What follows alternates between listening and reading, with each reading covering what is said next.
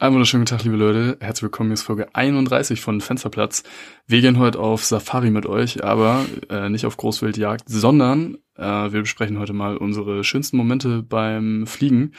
Das ist etwas äh, anders äh, interpretiert worden von euren zwei Hosts hier, aber das werdet ihr ja gleich hören. Also ganz viel Spaß. Los geht's, Folge 31 von Fensterplatz. The Big Five.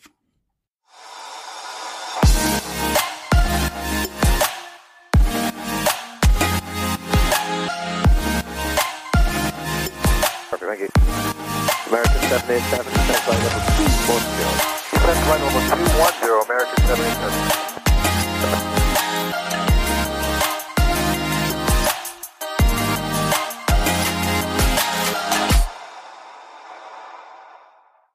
So, liebe Leute, ganz herzlich willkommen an euch, an Sie, liebe Zuhörer. Wir haben ja vielleicht auch Leute, die älter sind. Meine äh, Damen und Herren darf man nicht mehr sagen. die gerne, ja, genau, die gerne auch äh, persönlich begrüßt werden möchten, aber mit einer ansprechenden Anrede, deswegen auch an Sie, liebe Zuhörer, herzlich willkommen. Mein Name ist Florian. Äh, und nach diesem Intro, wo mein Bruder Felix hier schon angedeutet hat, dass äh, wir die Sachen heute auf jeden Fall ein bisschen unterschiedlich interpretiert haben. Äh, ja, herzlich willkommen auch an dich, Felix. Schön, dass du heute wieder da bist. Danke, ein herzliches Servus auch an unsere österreichischen Aviatik-Freunde jenseits der Alpen. Ich glaube, Aviatik ist eher schweizerisch. Aviatik, was sagen denn die Aviatik. Österreicher? Luftfahrtgedöns, Luftfahrt. ja, man weiß es nicht. man weiß es nicht. Ist ja eigentlich Ähm, auch egal. Ist egal. Ja, ähm, herzliches äh, Moin auch von mir. Schön, dass ihr wieder dabei seid. Eure zwei Interpretateure sind wieder am Werk hier. ähm, genau, ja, ähm, fangen wir noch mal an mit äh, dem Smalltalk, den wir immer am Anfang machen. Was gibt's denn so Neues von der Linie? Ja, von der Linie gibt's eigentlich nicht so viel Neues. Äh, Nach meinem Urlaub zweimal geflogen Richtung Westen, äh, an den größten Verkehrsflughafen der Welt tatsächlich. Atlanta, da war auch ganz gut was los. Ähm, Größter, aber nach Passagierzahlen, glaube ich, oder? ja, kommt drauf an, wie man es rechnet. Ich weiß jetzt nicht genau in welcher Kategorie, aber ich glaube in der, äh, in der mir das jetzt in den Kram passt, das ist der größte. das ist auf jeden Fall der größte. Ja, aber es wäre vielleicht ganz Ähm, interessant mal kurz, weil, also es gibt ja verschiedene, wieder verschiedene Interpretationsmöglichkeiten. Ich google das. Ähm, weil entweder es ist der größte zum Beispiel vom äh, Fluggastaufkommen oder es ist der größte von der Anzahl der Flugbewegungen her. Oder dann gibt's noch so ganz wilde Definitionen, meiste Also vom Frachtkilometer, irgendwas oder so. Also vom Ding her würde ich auf jeden Fall sagen, von den Flugbewegungen her, weil mit ah, Passagieraufkommen. Aha. Also der jedenfalls hat der Flughafen fünf Start- und Landebahnen parallel. Also die können auf jeden Fall einiges abfertigen. Ähm, und da war auf jeden Fall sehr gut was los. Das war spannend, ähm, weil die Flugzeuge da halt auch äh, relativ nah aneinander dann logischerweise anfliegen. Und äh, das war echt mal eindrucksvoll zu sehen und es ist irgendwie cool, dass man das auch auf seiner aviatischen To-Do-Liste abgehakt hat, mal auf dem größten Verkehrsflughafen der Welt zu landen. Ja, Als so so Passagieraufkommen bisschen- geht als Frachtflieger, aber trotzdem egal. Er ist so ein bisschen Also Ami-Style, ne? Die machen ja immer dann Sichtanflug, obwohl Ja, man eigentlich und LS so. fliegt und dann ist der Pilot quasi der, der für die Separation, also für den Abstand zum äh, vorfliegenden Flugzeug verantwortlich ist. Also die machen sich das immer relativ leicht da. Ja, aber ähm, Effizient ist es. genau, also jetzt äh, mit Continuous Descent Approach und äh, Speed lassen wir langsam weglaufen und Höhe machen wir so ein bisschen. Äh, brauchst da nicht ankommen. Also die erwarten dann tatsächlich auch, wenn die da irgendwie was vorgeben, dass du das dann sofort fliegst. Ist nicht so elegant. Also wenn ihr da mal anfliegen solltet, vielleicht als Passagiere, äh, nicht wundern, dass es da vielleicht ein bisschen äh, ja, ruppiger zugeht, sag ich mal, was äh, den Nutzen der Speedbrake und sowas angeht oder wenn die Klappen dafür rauskommen oder so. Also wir haben da tatsächlich auch relativ früh dann so eine Geschwindigkeit von 180 Knoten einfach zugewiesen bekommen. Das ist halt für so eine vollbeladene 777, ja, relativ langsam. Da muss man dann auch früh die Klappen fahren, auch wenn man noch relativ hoch ist. So ist das da halt. Ähm, genau, da war ich jetzt zweimal hintereinander. Mm, Und ja, jetzt beim letzten äh, Mal, als wir jetzt gelandet sind, wieder in äh, auf deutschem Boden, hat sich die Gelegenheit ergeben, ähm, mal in den Nachbarflieger rüber zu gucken. Und das war eine McDonnell Douglas MD-11, also der Dreistrahler, Traumflieger. äh, mit dem Spitznamen Diva. Auf jeden Fall ähm, eine richtig coole Sache. Die haben wirklich, also wir haben neben denen geparkt und äh, der ähm, SFO und ich, wir sind da mal, ähm, ja, haben unseren Mut zusammengenommen und haben mal gefragt, ob wir mal reinschauen dürfen. Ähm, und das war echt mega cool. Also wir haben uns gefühlt wie zwei kleine Kinder mal seit langer Zeit wieder, dass wir da äh, uns da umschauen durften. Und ähm, ja, den Flieger wird's ja zumindest ähm, in Deutschland zugelassen, bald so bald nicht mehr geben. Deswegen war das echt äh, eine ja, ziemlich einmalige Gelegenheit nochmal und äh, echt eine richtig coole Sache, ähm, sich den Flieger da mal anzuschauen. Auch das Cockpit, also ist wirklich ähm, eindrucksvoll. also sechs Bildschirme, eben drei Schubhebel und ähm, ja, noch so eine Art Bordingenieurstation, also der äh, der Bereich da hinter den beiden Piloten, der ist äh, noch sehr geräumig gestaltet, weil ähm, von der DC-10 müsste das noch sein, der Bordingenieur halt noch vorgesehen ist, sozusagen vom, vom Sitz her. Ich denke mal, das ist dann dasselbe Segment, das die ja nicht umplanen mussten. Ähm, ja, auch wenn man da die Treppe hochgeht, man sieht da das dritte Triebwerk überm Heck. Also ist wirklich ähm, ja eine richtig coole eine richtig coole Sache gewesen, haben wir uns sehr drüber gefreut. Ähm, ja, und ansonsten war es halt ein chilliger Umlauf, äh, sehr coolen Kapitän gehabt, sehr coolen SFO dabei gehabt, also hat wirklich Bock gemacht. Ja, auch wenn es nur kurz war. Was gibt's denn bei dir Neues? Ja, ich bin unter die Inselflieger gegangen. Äh, ich weiß gar nicht, ob ich das letzte Mal schon angekündigt hatte, aber ich hatte ja jetzt eine Dreitagestour vor meinem Urlaub. Ich habe jetzt vier Wochen Urlaub. Ähm, und genau, wir sind nach Westerland geflogen, nach Sylt. Leider nicht ausgestiegen, sondern nur hin und her. Aber ja, äh, es war ein sommerlicher Tag in, in, Norddeutschland, nur der Regen hat gefehlt. Also relativ niedrige Bewirkung, zwar aufgelockert, aber genau, zwar aufgelockert, aber ähm, ja, doch sehr windig, also 20 Knoten ähm, von der Seite. Aber ja, ansonsten war das echt eine lustige Erfahrung. Also das Terminal ist ja mega lit, das ist ja nur so ein kleines äh, kleines Gebäude da. Wir haben uns natürlich noch äh, mit Fischbrötchen versorgt. Die hatten wir vorab schon bestellt.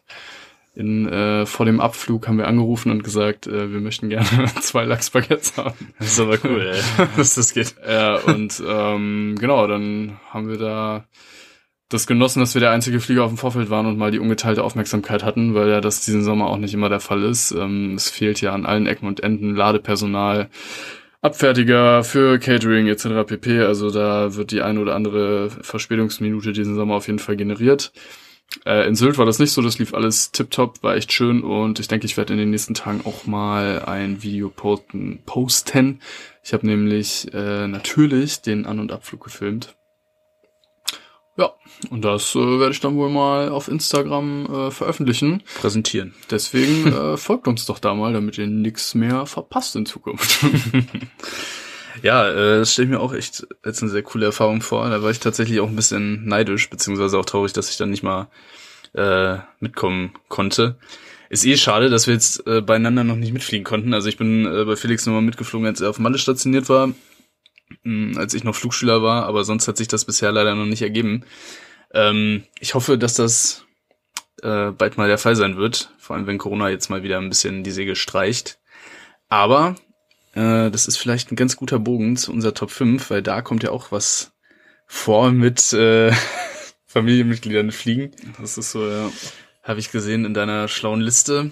Ähm, ja, Big Five haben die wir großen fünf. genau. äh, uns äh, heute mal zunutze gemacht, äh, diese beliebte Kategorie in einigen äh, Podcasts und äh, wir haben auch heute mal unsere Top 5 ähm, rausgesucht an schönen Momenten beim Fliegen. ähm, Wobei ich sag mal, also mein Bruder Florian hat das eher allgemein gehalten, sagen wir mal so. Unspezifisch. Unspezifisch hat das Ganze wieder sich das für ein Ingenieur gehört recht emotionslos in die verschiedenen Phasen des äh, Fluges kategorisiert. Nee, ich sag dir, woran ich gedacht habe. Ich habe das so bei jedem, was so, also was öfter vorkommt und nicht so einzeln nur. Weißt du? Also in einer höheren Frequenz. Ich glaube. Ja, äh, also das ist besser, wenn das mehrmals vorkommt, was du aufgeschrieben hast. Na, du hast ja auch so Events, die halt nur ein, zwei Mal in der ganzen Karriere vorkommen. Ist richtig, ja. Ja, und ich habe Sachen, die halt äh, öfter auftreten können die regelmäßige Tops in meiner, meiner ja, fliegerischen äh, Erfahrung sind. Lassen wir das mal so durchgehen. Ja. Musst du ja auch so machen. Hilft ja nix. Ist ja keine, außerdem ist das ja hier unser kreativer Spielraum, in unserem unkreativen Beruf. Mm. Das wir uns auch mal ein bisschen Gedanken machen müssen. Ähm, ja, genau. Wie, äh, wie machen wir das denn jetzt hier? Am besten äh, ich war, ja, war auch so clever. Ich habe natürlich von eins bis fünf aufgeschrieben, dann ist mir aufgefallen, dass ich ja von fünf bis eins sagen muss. äh, naja. Ja, ich fange einfach mal an. Ähm, mein Highlight sind äh, regelmäßig, das muss ich allerdings dann auch ein bisschen einschränken, deswegen ist ja auch nur äh, die Top 5, Turbulenzen im Flug. Ich mag das tatsächlich eigentlich äh, ziemlich gerne, wenn es ein bisschen wackelt. Ähm, was ich besonders gern habe, ist, äh, wenn man dann über irgendwelche Berge fliegt und eine schöne Aussicht hat und man weiß, das äh, kommt eigentlich so durch diese Gebirge da mehr oder weniger zustande, äh, die ja auch immer ganz, ganz nett aussehen. Ja, macht eigentlich ziemlich großen Spaß. Mm, auch wenn es für manche natürlich ein bisschen unangenehm ist, bei uns beim Frachter spielt es eh keine Rolle. ähm, das Einzige, was halt nervt, äh, und da treten Turbulenzen gefühlt meistens auf, wenn man gerade am Essen ist oder sich einen Kaffee zubereitet hat und dann äh, die Sachen wieder aufsammeln muss. Ähm, ja, das ist mein Platz fünf. Ja, ich muss, also äh, ja, muss ich sagen, so turbulent. Also ich mag es eigentlich auch ganz gerne, wenn es äh, bisschen wackelt. Äh, also dann muss es aber eher eine Flugphase sein, wo alle angeschnallt sitzen und so weiter. Ein Passagierflugzeug ist halt so, na, wenn die Kollegen der Kabinenbesatzung dann noch durch die Gänge stiefeln müssen, dann ist es natürlich immer nicht so schön.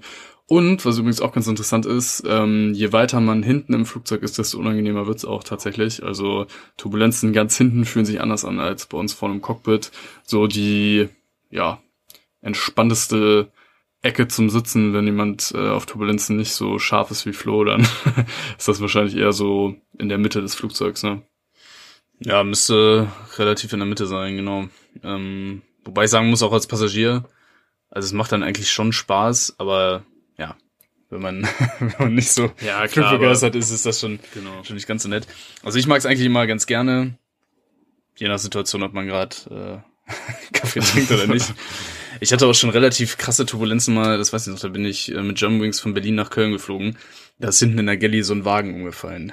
das war dann schon, ja. war dann schon an der Grenze, dass es noch angenehm war. Ähm, ja, aber ich mag das eigentlich ganz gern. Ja, mein Platz äh, fünf, ähm, also wie gesagt, ich habe das, das Ganze ein bisschen spezifischer angegangen, ähm, ist tatsächlich ein Anflug nach Mallorca. Das war morgens ähm, und da gab es das sogenannte Elmsfeuer bei uns auf der Cockpit-Scheibe.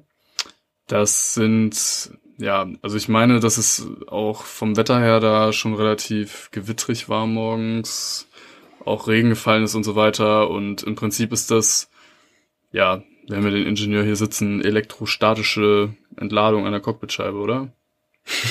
Stimmt, dass du mich jetzt wieder mit so einer äh, einfachen Frage überrascht. Ja, keine Ahnung. Also ich, ja, müsste eine Entladung sein, aber ja, ich weiß genau. jetzt auch nicht genau, was da der physikalische Background ist. Ja, also es sind, es sind, also der, der Flieger lädt sich ja auf, wenn er durch die Luft äh, fliegt. Ähm, und ähm, genau, dann kommt es halt gerade bei so Wetterphänomenen halt dazu, dass ähm, sich das Ganze auch mal entlädt an der einen oder anderen Stelle. Äh, genau, meistens ist es halt vorne bei uns an den äh, Cockpit-Scheiben. Und genau, es war halt auch, weil Gewitter halt in Mallorca vorgeherrscht hat. Und ja, das sieht einfach äh, ziemlich cool aus, muss ich sagen, weil man dann quasi an der Scheibe wie so Lichtblitze hat. Also das Ganze ist total ähm, ungefährlich, also passiert nichts. Kann höchstens sein, dass es im Funk mal so ein bisschen rauscht, aber das ist eigentlich relativ selten. Und ja, da kann ich mich noch gut dran erinnern, das war echt ähm, eindrucksvoll. Also ist vielleicht so ein bisschen vergleichbar wie so Polarlichter oder sowas. Ähm, ja. Würde ich auch gerne mal sehen, das fehlt auf meiner Liste. Bei mir fehlt das Elmsfeuer noch. Ja. Ja, interessant. Muss es wahrscheinlich auch, ja, ist wahrscheinlich nicht so häufig, weil es ja dunkel dafür sein muss, dass man die gut sieht und ja, im Dunkeln durch so ein Gewitter, in der Nähe vom ja, Gewitter also ist relativ durch ein Gewitter. So, nee, nee, nicht durch, aber ist ja relativ ja. unwahrscheinlich eigentlich, weil meistens sind ja Gewitter schon eher tagsüber, ne? Wobei wir jetzt auf dem auf dem Flug auch über New York Gewitter hatten. Also eigentlich voll schade, weil die Route, die ging immer direkt über New York und jedes Mal war es äh, genauso, dass man nichts gesehen hat, weil da jedes Mal Gewitter war. Naja. Ja, dann mach ich mal weiter mit meinem Platz vier. Platz vier. Und zwar ist das eigentlich auch wieder eine Sache, die äh, eher als Passagier ziemlich cool ist. Äh, und zwar mag ich das äh, sehr gerne, wenn der ähm, ja, nach dem Start, wenn dann das Gas rausgezogen wird. Und äh, das gibt dann manchmal so ein flaues Gefühl im Magen und das finde ich eigentlich immer ziemlich geil. Da kommt man sich dann so ein bisschen vor wie auf so einer Achterbahn. Ähm, kennt ihr wahrscheinlich auch, wenn ihr hinten in der Kabine sitzt, äh, wenn der Pilot dann nach, äh, ja, entweder 1000 oder 1500 Fuß oder 3000 Fuß, da gibt's unterschiedliche Verfahren, dann äh, den Schub reduziert, dann ähm, ja, fühlt sich das erstmal so ein bisschen komisch an, als ob man wieder so Richtung Erdboden sich bewegt. Ähm, das ist dann halt auch meistens gekoppelt, dass die Nase so ein bisschen runtergeht, deswegen geht der Magen dann dementsprechend hoch und äh, das macht dann meistens äh, Trägheit und so. Ja, mir macht das eigentlich äh, sehr viel Spaß und ist immer äh, gern gesehen bei mir. ja, stimmt, der Moment ist eigentlich echt ganz cool. Äh, wobei man sagen muss, dass das bei den neueren Fliegern echt auch ein bisschen nachgelassen hat. Also ich habe da so das Gefühl beim 320 Neo, wenn wir da das Gas rausziehen, also der, keine Ahnung, das hört man ja kaum noch. Als Pilot merkt man es eh nicht, oder? Ja, doch, also bei den alten 320ern, da merkt, also da hört man es ja auch ganz deutlich. Okay. Also je nachdem, wie hoch man geflext hat, also wie doll man die Triebwerksleistung eh schon reduziert hat für den Start. Ja, aber so beim Neo, also ich meine, das ist ja geräuschtechnisch eh nicht mehr ganz so spannend. Also was natürlich gut ist und viel effizienter und auch angenehm. Ja, wenn man mal so einen richtigen äh, Vollgas-Takeoff macht und dann zieht man die Power raus, auch schon geil. diesen alten, diesen alten 321 Möhren mit diesem rolls ja, genau. da. Ja, die röhren ja richtig. ja, aber das ist geil, wenn das so ein ganz heller Ton dann, der dann plötzlich so uh, weg ist und das ist schon ganz geil eigentlich. Ja. Ah, okay, interessant. Ja, ich, äh, also vorne im Cockpit ist mir tatsächlich noch nie so aufgefallen, dass das da so krass ist. Also ich habe es tatsächlich eigentlich eher so als Passagier erlebt. Aber was auch ganz interessant ist, halt, ähm, wenn man ähm, bei uns zumindest auf dem Flieger relativ leicht ist und dann so ein D-Rate hat und dann noch äh, so eine Assume Temperature Methode anwendet. Also einmal äh, generell so äh, 10 oder 20 Prozent Schub einfach rausnimmt, weil man so leicht ist und dann noch ähm, eine höhere Außentemperatur vorgaukelt, was dann nochmal die ähm, Schubleistung für den Start reduziert. Dann kann es sogar sein, dass man bei der Höhe, wo man eigentlich Gas rausnimmt, dass der Flieger dann Gas reinschiebt, mhm. weil die Climbleistung halt höher ist als die Takeoff-Leistung. Ähm, das ist dann dementsprechend so, dass das dann komplett wegfällt. Äh, kann auch mal sein. Ähm, aber ja, ich habe die Erinnerung eher noch so, ja, dann wahrscheinlich bei irgendwie älteren Fliegern, wenn es ja. das bei den neueren nicht mehr so krass ist. Ja, also was ähm, heißt nicht mehr so krass? Also den 321 Neo zum Beispiel hört man aus dem Cockpit quasi gar nicht mehr. Aber ich, also du hast ja bei den ganz neuen Fliegern auch, äh, vielleicht kommst du ja bald mal in den Genuss, Jumbo zu fliegen, 747-8. Könnte im Oktober soweit sein. Das mit dem Vergleich 747-400 zu 747-800, das merkt man ja auch schon beim Gasgeben an der Bahn, dass das einfach ein ganz anderes Gasgeben ist. Also früher war es ja so, dass du wirklich so richtig in den Sitz gedrückt wurdest. Das ist bei den neueren Triebwerken ist das ja gar nicht mehr so. Die spulen halt hoch, dann zieht es dich nach vorne und äh, mhm. klar, das ist halt bei den Neos auch so. Bei der Strich 8 war es genauso das ist ja dann eher nur noch so ein leises Hü und das ist ja nicht mehr so ein richtig, dass man da merkt, okay, das ist richtig Wumms hinter und der dreht gerade richtig hoch und alles. Also ja, so, also Soundqualimäßig, das muss man natürlich sagen, da hat sich die Luftfahrt echt, äh, ja, schon ein bisschen langsam, langweiliger geworden. Ja, ist ja bei Autos auch so, aber. Ja, klar. Ist ja auch irgendwo verständlich, weil nicht jeder findet äh, Fluglärm so geil wie wir jetzt vielleicht, aber ähm, es ist natürlich äh, genauso imposant, wenn jetzt letztens äh, sind wir in London ausgestiegen und das ist ein 380 gestartet von Emirates. Äh, das sind ja so mit einer der letzten Airlines, die das Ding jetzt tatsächlich noch weiterfliegen wollen. Und also wir standen wirklich, der ist direkt vor uns rotiert, hochge du hast den wirklich so leise gehört, mhm. obwohl das Ding ja mit Vollschub da rausgegangen ist. Oder was heißt mit Vollschub, aber natürlich mit Startleistung so es ist schon auch imposant, wenn die Flieger an dir vorbeifliegen und du sie quasi nur noch, wie sie so ein Rauschen hörst, irgendwie mhm. wie so ein Föhn, der in deiner Nähe ist. Das ist natürlich auch geil. Aber ja. Ja, es gibt jetzt vielleicht eher so neue Geräusche. Also ich finde die C-Series, ja. äh, die klingt so ein bisschen, da gibt es so eine bestimmte Drehzahl. Wenn du rollst, dann klingt ja, das wie das so, so, wie so Wahlgesänge. So. Ja. Voll witzig. Wenn man so anrollt, dann ist es so, so das, das klingt wie Wale. Wie so ein Delfin irgendwie. Ja, genau.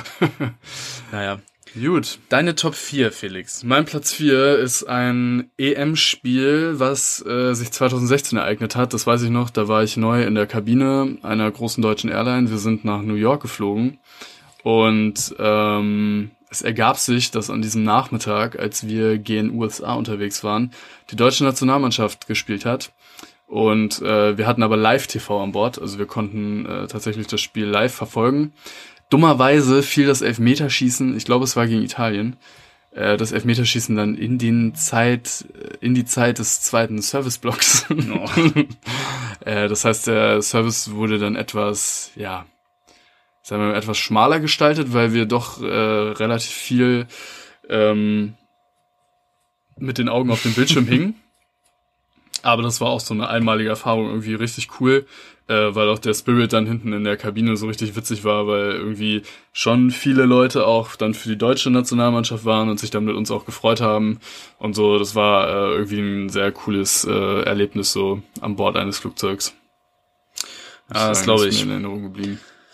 Das glaube ich. Das ist natürlich irgendwie dann auch äh, schon ein spezielles Event, wenn man da eigentlich in so einer ja, relativ von der Außenwelt abgeschnittenen Blechdose da so ein ja. äh, doch sehr wichtiges, was heißt wichtig, also sehr äh, spannendes Ereignis äh, verfolgt für, für, für viele Menschen. Ja, kann ich mir schon vorstellen, äh, dass das dann äh, eine besondere Atmosphäre an Bord ergibt, auf jeden Fall. Auf jeden Fall, ja. Was ist denn dein Platz Nummer drei? Hast du schon gesehen, ja. oder? Ja, mein Platz Nummer drei ist tatsächlich immer, wenn es was zu essen gibt. ähm, weil, ähm, ja, ich finde es nach wie vor irgendwie ziemlich faszinierend, äh, dass man sich doch ganz schmackhaftes Essen zubereiten kann in so einer äh, in zwölf Kilometer fliegenden, Erhitzen fast mit äh, Mach 1 fliegenden äh, Aluminiumröhre zubereiten kann ja, erhitzen. Und außerdem sorgt das immer dafür, dass der Flug relativ schnell rumgeht und äh, bekämpft so ein bisschen die Langeweile. Äh, deswegen, ja, meine Top 3 auf jeden Fall Essen. ähm, das haben wir, glaube ich, noch gar nicht ge äh, gesagt. Also bei uns ist das eigentlich ganz cool. Wir können uns halt unser Essen wirklich selber aussuchen, was wir immer äh, futtern wollen. Äh, haben da auch echt eine sehr, sehr gute, große Auswahl und äh, ja, das sorgt auf jeden Fall dafür, dass die Flüge äh, deutlich kürzer werden und ähm, also sich kurz anfühlen, werden natürlich nicht kürzer, wenn man isst. Äh, Schwachsinn.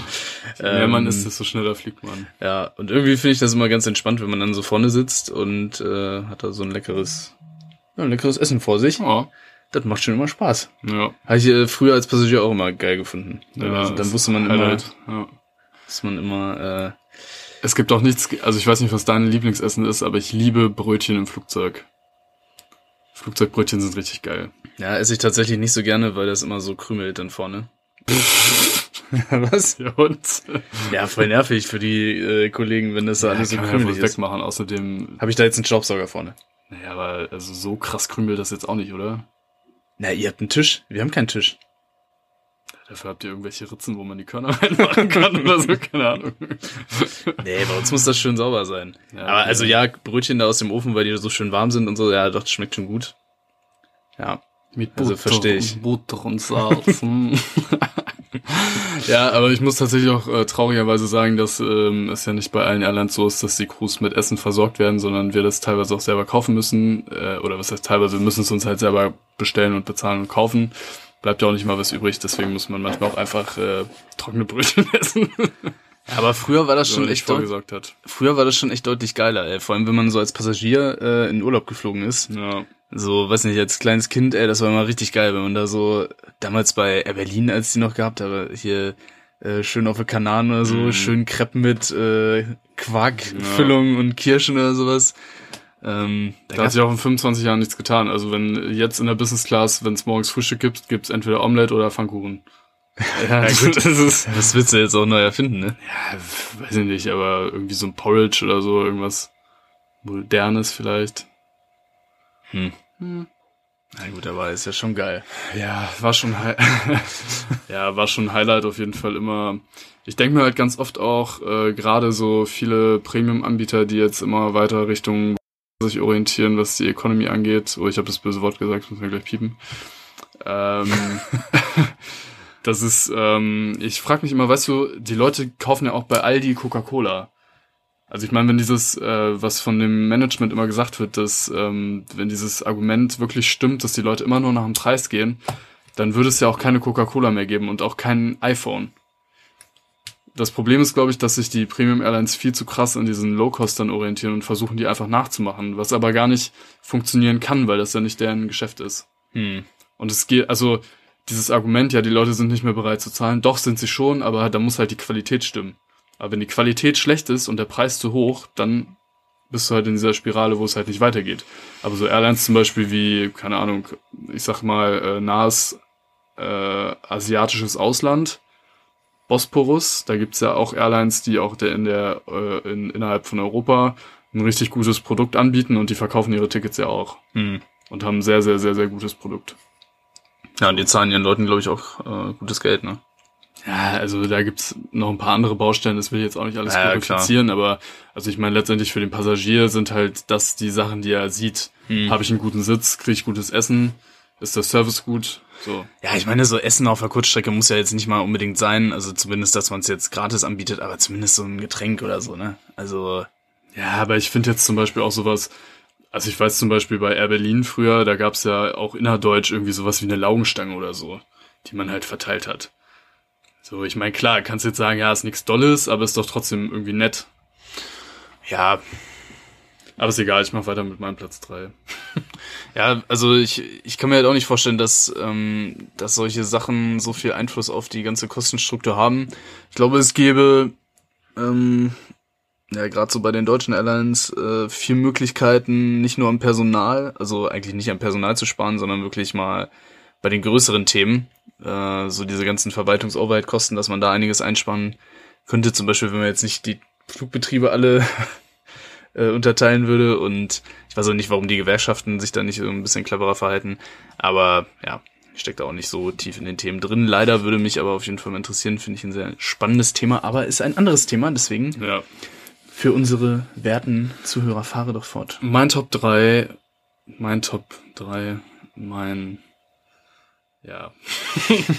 also, mein Highlight aus der Mitte ist mein PPL-Check. Der Checkflug für meine Privatpilotenlizenz, der hat in den USA stattgefunden. Und ich weiß noch, dass das so der letzte Flug war, der draußen stattgefunden hat, also im echten Flugzeug. Und im Vergleich zu den internen Flugschulchecks war dieser PPL-Check halt mega entspannt und übelst relaxed. Und es war richtig, richtig geil, weil es einfach so ein Checkflug war und man hatte am Ende seine erste Lizenz in der Tasche. Es war ein mega entspannter Flug. Der Fluglehrer war richtig cool. ähm, die Anflüge haben richtig Bock gemacht. Also wir waren da so in Lake Havasu und äh, ich weiß gar nicht mehr, wie der andere Flughafen hieß, wo wir dann getauscht haben. Aber es war mega entspannt und ähm, irgendwie hat das voll Bock gemacht, weil also natürlich war es dann irgendwie auch ein bisschen äh, traurig, weil man halt wusste, okay, das ist jetzt das letzte Mal, dass du dein Schulungsflugzeug fliegst. Aber es war irgendwie auch geil, weil man diese ganze Etappe so hinter sich gebracht hatte Hm. und ähm, dann tatsächlich da das erste Mal seine Pilotenlizenz in der Hand hält, auch wenn es nur eine PPL ist, aber trotzdem. Aber finde ich äh, interessant, dass du da so gute Erinnerungen an diesen Checkflug hast, weil bei mir, wie du ja weißt, das ist echt das absolute Gegenteil. Äh, ja, ich wollte dich jetzt auch nicht von deinem Top da abbringen, aber Nee, ist vielleicht auch, eigentlich auch ganz witzig zu erzählen, vielleicht. Jetzt kann es mir egal sein, weil ich jetzt nie mehr von diesem Typen äh, gecheckt werden äh, würde. Da würde ich alles dagegen tun, dass das nicht mehr der Fall ist. Aber ich weiß noch bei mir in der Ausbildung der PPL-Check. Also ich habe wirklich ähm, ja, den, also wirklich so einen Assi-Prüfer bekommen, dass äh, das hat echt auf keine Kurort gepasst. Also es läuft dann halt so, du kriegst äh, einen Prüfer zugeteilt, dann musst du den halt telefonisch anrufen, telefonisch anrufen, ganz genau. Äh, telefonisch kontaktieren für einen Prüfungs... Brieftaube, wie das beim LBA so üblich ist. Ja, macht ja nicht das LBA, das sind ja dann die Bundesländer, die das einem zuteilen. Noch schlimmer. Und das war schon eine Katastrophe, ey, weil ja, der war mega unfreundlich. Dann hat er mich irgendwie angekackt, weil ich noch ein, äh, die interne Prüfung von der Flugschule offen hatte und dann habe ich so zu ihm gesagt, ja, ich muss den Flug erst machen und natürlich, wie es bei uns in der Ausbildung so üblich war, war das Wetter natürlich die ganze Zeit scheiße, das heißt, du konntest nichts planen.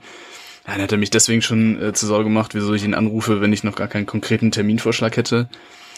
Naja, also mega, äh, mega schwachsinnig. Also er war wirklich richtig scheiße drauf. Dann auch beim Flug, dann war es ja doppelt aufgeregt, äh, wenn da so ein Typ daneben dir sitzt, der auch die ganze Zeit schon so, äh, so ernst guckt, äh, keinen Spaß versteht und richtig unfreundlich ist. Naja, der Flug lief dann aber ziemlich gut. Äh, da habe ich eigentlich Schwein gehabt. Also äh, von der Performance her hatte der dann nichts zu meckern. Äh, was ganz witzig war, es gibt da so eine Sache, äh, die du machen musst bei der Prüfung, nennt sich Slow Flight. Das heißt, du fliegst ähm, ja mit äh, in mal clean, dann mit unterschiedlichen Klappensettings relativ langsam. Ähm, und äh, zeigst dann halt, dass du auch im langsamen Flug das Flugzeug äh, beherrschst, fliegst dann so Kurven und so weiter. Und äh, an dem Tag war es ziemlich turbulent und bei unserem Schulungsflugzeug war es so, wenn es dann turbulent ist äh, und dementsprechend wackelt, dann kann es sein, dass die Stall Warning einmal ganz kurz angeht, weil dieses Plättchen, also das, die Stall Warning ist da so ein Plättchen, äh, was sich dann nach oben bewegt ähm, weil wenn du nah am Strömungsabriss bist, dann drückt die Luft quasi dieses Plättchen nach oben. Das war bei uns aber nicht der Fall, das war einfach eine Turbulenz, deswegen ist das Plättchen einmal ganz kurz nach oben angeschlagen, es hat einmal kurz düt gemacht und dann war es wieder vorbei. Also von der Geschwindigkeit her waren wir auch weit entfernt vom Stall. Und äh, dann hat er mich halt mega angeschnauzt, so wieso ich äh, nicht das Stall Recovery Procedure geflogen bin. Deswegen, äh, das war halt relativ gegen Ende der Prüfung. Dann meinte ich so, ja, bei Turbulenz kommt öfter vor. Naja, hat er dann halt überhaupt nicht eingesehen. Und äh, dann gab es später noch einen Prüfungsteil, ähm, wo man sich so eine IFA Brille aufsetzen muss. Das heißt, ähm, man sieht nur die Instrumente, kann nicht nach draußen gucken. Und das war so witzig, weil dann habe ich ihm natürlich die Kontrolle vom Flieger gegeben. Und was passiert, wenn ich meine IFA-Brille aufsetze? Der Typ kriegt auch so eine Stall Warning, weil eine Turbulenz war. Und meinst du, der ist das Stall Recovery Procedure geflogen? nee. Hat eine Pfeife, ähm. Ja, hab ich mir natürlich jeglichen Kommentar erspart, aber hab innerlich äh, ja, ein bisschen Schadenfreude verspürt. Äh, war ich jedenfalls froh, dass der Flug dann äh, vorbei war und äh, ich dann die Lizenz auch äh, in den Händen gehalten habe. Also äh, der war dann am Ende auch zufrieden, aber das war jedenfalls ja mega unnötig, da so eine schlechte Stimmung zu verbreiten. Ich weiß auch nicht, warum solche Leute sowas machen, wenn die keinen Bock auf andere Leute haben oder andere Leute zur Sau machen wollen, aber vielleicht fühlen die sich dann geil dadurch. Ähm, ja, aber jedenfalls relativ bescheiden. Äh, ja. Also wäre vielleicht eher unter meiner m, Top 5 der schlechtesten Erlebnisse bei mir. Naja. Ja, schön. Also äh, unterschiedlich kann sein. Ja. Hast du ja geschafft. Ja. Also man muss auch sagen, das äh, ist wirklich so im Laufe der äh, Ausbildung zum Verkehrspiloten werden die Ereignisse eigentlich eher tendenziell schöner mit äh, Ende der Ausbildung, ne? Also man stellt sich das immer so romantisch vor, auf den kleinen Flugzeugen zu fliegen, aber eigentlich ist es am geilsten, wenn man später in seinem Verkehrsflugzeug sitzt. Ja, wenn man Toilette an Bord hat auch. Was das für ein Stress ist, wenn man pinkeln muss und kannst nicht, ey. Äh, ja. Ja, keine Ahnung. Also ich, ich finde auch, das ist halt eine ganz andere Fliegerei. Also ob du jetzt mit so einer Ja, Boeing klar, durch die Gegend schon. fliegst oder mit einer Cessna, also das ist schon. Ja, aber das, also das macht natürlich auch Bock. Ich glaube, es hängt auch einfach damit zusammen, dass äh, das Umfeld auch ein bisschen professioneller wird und man dementsprechend auch ein bisschen mehr Wert auf ja Sachen abseits vom Fliegen jetzt legt, sowas wie Kommunikation etc. pp. Ja, also ich finde, bei den Fluglehrern, da gab's halt auch solche und solche, ne? Also Ja, manche, die. klar. Aber man hat, glaube ich, schon gemerkt, so, also kann man nicht alle über einen Kamm scheren, aber ähm, so viele, die bei einer Airline noch parallel geflogen sind, da wusste man schon, okay, das, das läuft auf jeden Fall gut und äh, bei den anderen gab's dann solche und solche. Also war bei uns zumindest so. Aber Platz zwei. kann man nicht spontan sagen. Äh, oder auf jeden bezogen. Genau. Äh, mein Platz zwei, äh, das finde ich tatsächlich immer äh, ein ziemlich cooler Moment ist, wenn man am Flieger ankommt. Man sitzt in seinem Crewbus, fährt äh, auf das Flugzeug zu und steigt dann aus und äh, geht dann diese Treppe hoch. Und das ist bei der äh, Triple Seven wirklich eine sehr große, hohe, lange Treppe. Ähm, dann guckt man so mh, in das Triebwerk rein und äh, schaut sich schon mal an, wie weit die Beladung ist und äh, geht dann in den Flieger rein äh, und ja, bereitet dann das Flugzeug vor und das finde ich tatsächlich jedes Mal, wenn man da die Treppe hochgeht, schon ein ziemlich cooler Moment. So, ich musste gerade voll komisch gern. Also, hatte gerade. Ähm, ja, da die eigentlich die Treppe zum Flieger hochzugehen und sich das Flugzeug anzugucken und zu wissen, okay, gleich ist diese Aluminiumröhre, die hier noch auf dem Boden steht mit ihren 365 Milliarden Tonnen äh, in der Luft in 12 Kilometern Höhe und ich kann mir gleich ein schönes Essen reinschrauben. nee, aber ähm, ja, ist tatsächlich jedes Mal irgendwie ein äh, cooles Gefühl, weiß auch nicht genau warum, aber löst die Good Vibes in mir aus. Ja, fühle ich auf jeden Fall. Also ist äh, bei mir genauso, wobei man auch sagen muss, wenn man dann vorne im Cockpit ist, dann vergisst man halt auch ganz schnell, wie groß dieses äh, der Teil hinter einem noch ist. Ja, voll. Also ja. es ist mega cool irgendwie. ah ja, vielleicht deswegen, ja. Ja, aber Mhm. es ist echt mega cool, wenn man äh, sein Arbeitsgerät von außen nochmal inspizieren kann. Also ich mache zum Beispiel den Outside-Check eigentlich auch voll gerne. Ähm, Ist zwar immer ein bisschen nervig, weil da viel Trubel ist und man eigentlich gar nicht so richtig äh, Zeit hat, das ordentlich zu genießen, aber ja, es ist schon toll irgendwie dann so zu gucken und äh, sich so vorzustellen, jo, mit dem Teil fliege ich jetzt gleich los. Ja, schon sehr nice auf jeden Fall. Ja, und auch irgendwie mega faszinierend. Also auch nach wie vor, dass so ein Ding fliegen kann. Also, Ja. Ja. Mein Platz zwei ist der erste Flug im Airbus. Kann mich dran erinnern. Äh, wir sind äh, zum Landetraining nach Paderborn geflogen und Paderborn ist ja jetzt für uns auch äh, mit heimatlichen Gefilden verbunden, mehr oder weniger zumindest. Äh, ja, und dann hieß es irgendwann so, yo, Felix, jetzt bist du dran, nachdem die Kollegen schon ein paar Platzrunden geflogen sind. Und dann habe ich mich da in der Platzrunde im 360 im Vollkreis das erste Mal auf so einen Co-Pilotensitz gesetzt. Ja, dann sitzt man da und dann landet man so ein Flugzeug, ne? ist schon geil irgendwie. Also das hat schon äh, Bock gemacht. Ja, das ist ja auf jeden Fall, äh, also ich würde sagen, das ist eigentlich so der krasseste Moment, oder? Das ist ja dann auch wirklich so dieses, okay, man ist angekommen, man hat's geschafft, so, ne? Ja. Ja. Ja, auch diese Vorfreude vorher da so drin zu sitzen äh, und so zu denken, ja, okay, jetzt kann ich endlich gleich den richtigen Flieger landen das erste Mal.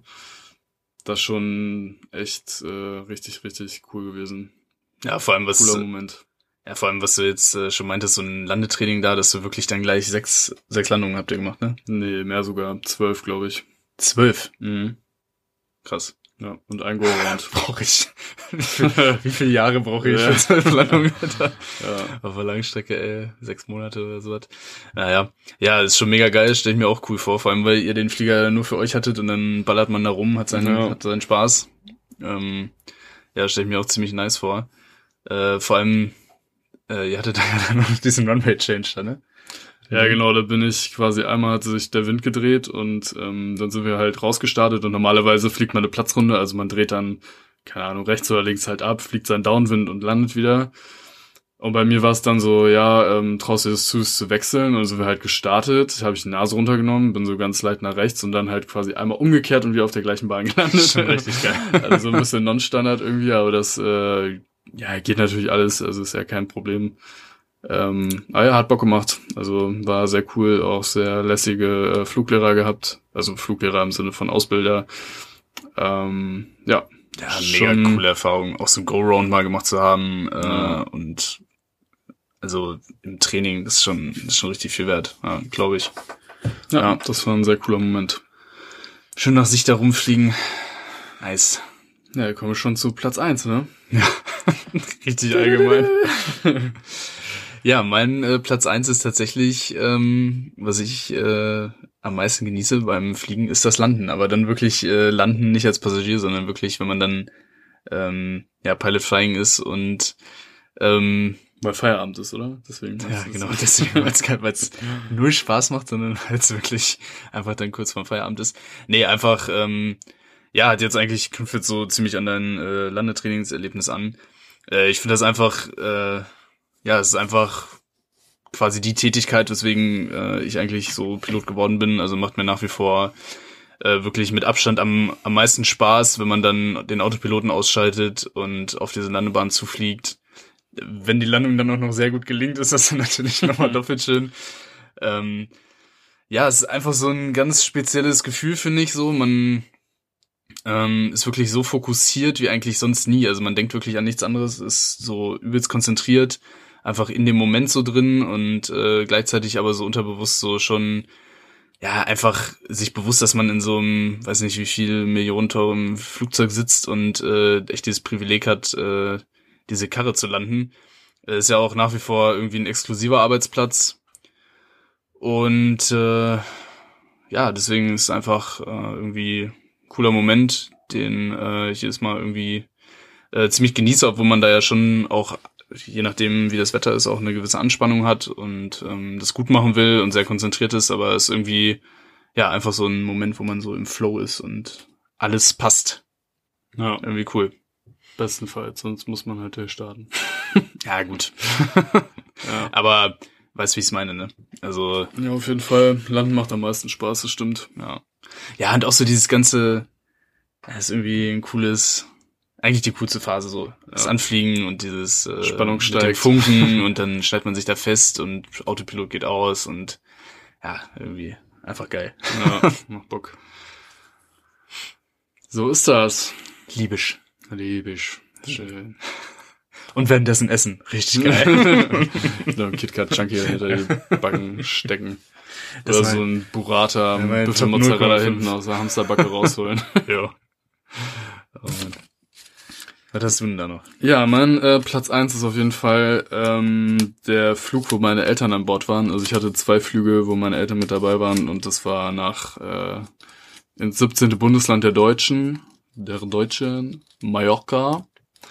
Und äh, Mutti und Fadi durften jeweils auf einem Flug äh, auch vorne sitzen, also jeweils, ähm, weil wir nur einen Jumpseat vorne hatten. Äh, und ich muss ehrlicherweise sagen, das war auch der äh, oder waren die Flüge, wo ich am angespanntesten, angespannsten war, angespannendsten, angespannendsten. Ja, das war jetzt richtig. Keine Ahnung. Ähm, also muss ich ehrlich sagen, also der erste Flug mit Passagieren war nichts dagegen. Also als äh, meine Eltern dann mit an Bord waren, da war ich schon sehr nervös, weil ich auch wusste, dass ich mir das mein Leben lang anhören muss, wenn die Landung jetzt nicht äh, super wird. Und äh, ja, was soll ich sagen? Also ich glaube, ich bin wirklich, ähm, ja, habe das äh, zweimal schon äh, sehr, sehr gut gemacht und war dann auch sehr erleichtert.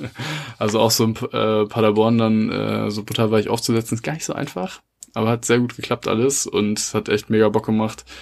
War auch echt äh, cool, dass das geklappt hat, dass die beiden vorne sitzen durften.